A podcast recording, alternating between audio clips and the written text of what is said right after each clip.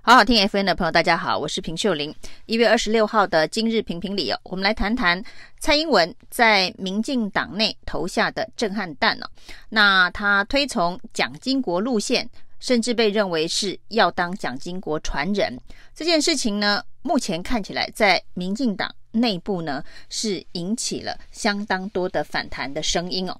包括了第一时间。段宜康哦，已经因为林炳书事件五十天不见人影，发文没有更新的段宜康，突然跳出来说蔡英文的这种做法简直是莫名其妙。那另外呢，这个远在德国的这个驻德代表谢志伟也发长文哦，一副呢完全崩溃，无法理解蔡英文为什么尊奖的相关的作为哦。那当然呢，行政院长苏贞昌在蔡英文。发表演说的同时呢，立刻说这个独裁者、威权者满手血腥哦，晚年的慈眉善目不会让大家忘记他的威权统治哦。显然相当不认同蔡英文的说法以及做法。那另外呢，在这个金国文化园区开幕前一天，就已经发函台北市政府，应该要改名。不然呢，就是这个园区当中哦，要有反对威权独裁的角色。那已经发函，那在看到蔡英文的公开致辞推崇蒋经国之后呢，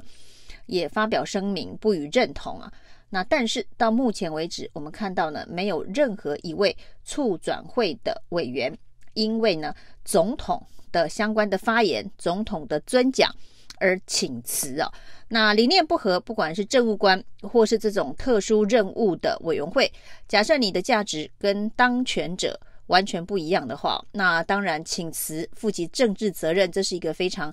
基本的做法。不过我们看到呢，促转会已发完声明，整件事情呢看起来就要草草收场。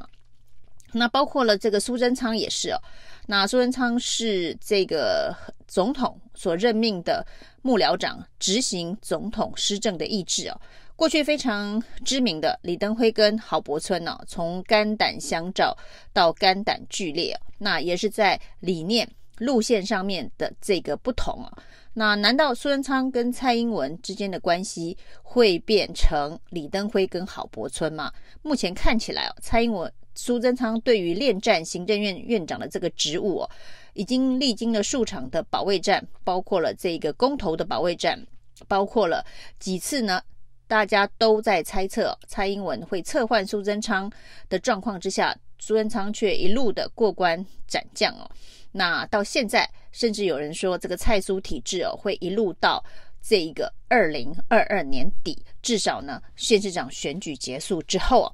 那所以呢，苏贞昌即便不认同蔡英文的尊蒋路线，那这个看来呢，肝胆相照也不会变成肝胆俱裂哦，因为这个职务、这一个利益、这一个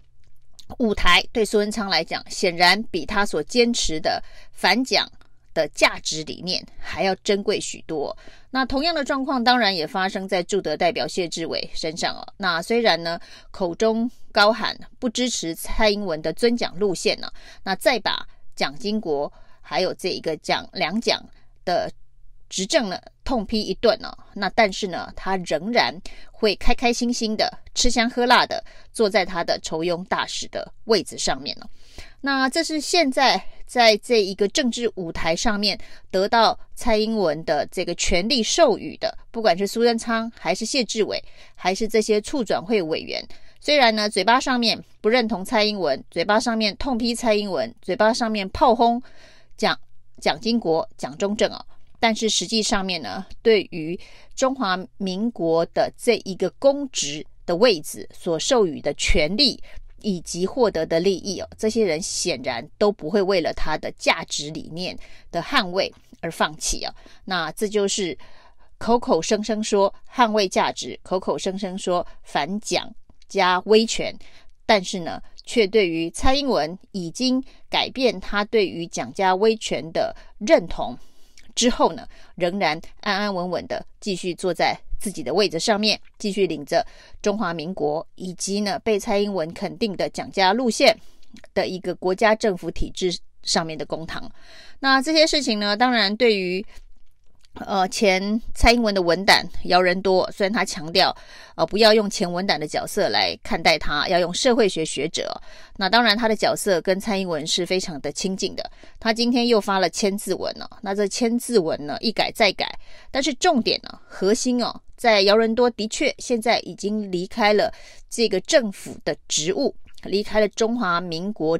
政府体制的相关的职务也离开蔡英文的核心幕僚圈了、哦。所谓的无官一身轻啊，那比较容易说大白话，比较容易呢像是吃了城市豆沙包。所以呢，他痛批蔡英文呢、哦，这是为了政治利益交换价值理念呢、那所谓的政治利益啊，那姚人多当然评估跟分析的是蔡英文最后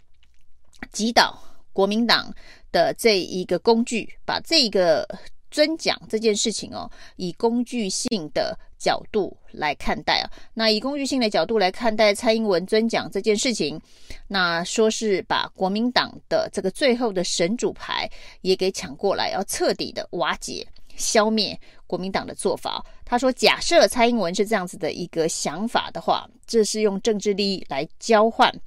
价值理念哦。那他对于包括了一四五零，包括了一些呃民进党内的政治人物洗白蔡英文尊奖的做法，非常的不以为然呢、哦。他认为呢，这一个有价值理念的政治人物不应该是这种工具性的操作，甚至他一路哦。把之前呢，在二零二零这场大选当中哦，民进党高举的反共保台、抗中保台的这个口号也痛批一顿哦。他说呢，因为反共保台的原因哦，所以其他的这个跟国家治理、其他的这个价值理念，通通都可以放弃哦。这会让民进党也变成走向威权统治哦，背离了民主精神哦。那姚人多这一次呢，因为蔡英文 尊奖啊，那终于崩溃。那批评民进党现在的做法是为了政治利益，而这一个工具性的操作放弃理念。那甚至连反共保台的这个口号，他都觉得非常的呃危险，会让台湾走向威权的统治哦。那其实民进党的这个威权统治的路线。